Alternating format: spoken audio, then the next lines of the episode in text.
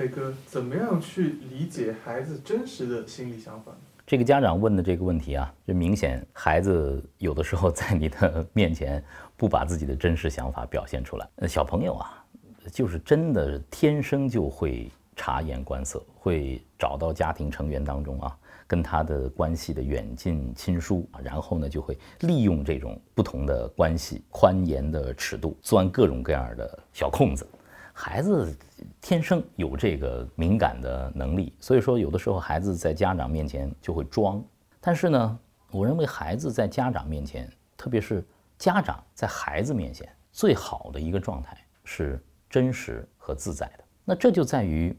家长和孩子之间的沟通模式到底是一种什么样的模式？您要让孩子敞开心扉，对你说真心话，他必须在你面前可以做真实的自己，而不会因为自己的犯错，因为所谓的不乖，因为所谓的要赢得你的关注和爱，就在你的面前装吧。只要他会装，那么他就会。隐藏自己内心真实的想法，有的时候在面对孩子的时候，爸爸妈妈会有完全不同的一种沟通的模式和开场白。当孩子做错事情了，你怎么会这样？怎么回事？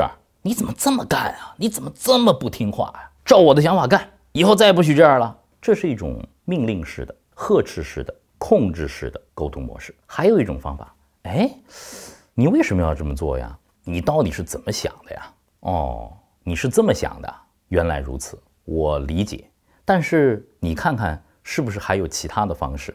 哦，你是这么想的，那你可以去试试看。你看，两种开场白和沟通模式到底有什么样的区别？一种是控制式的，一种是平等交流式的。您觉得哪种开场白、哪种交流模式更容易激发孩子在你的面前说出心里话？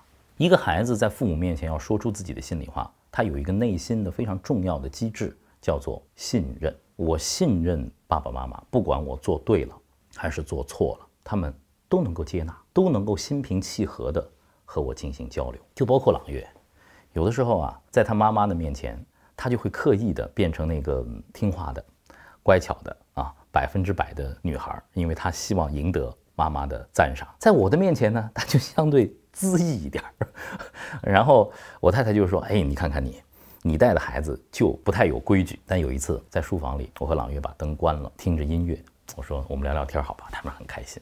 我说：“你们喜欢跟妈妈待在一起，还是喜欢跟爸爸待在一起啊？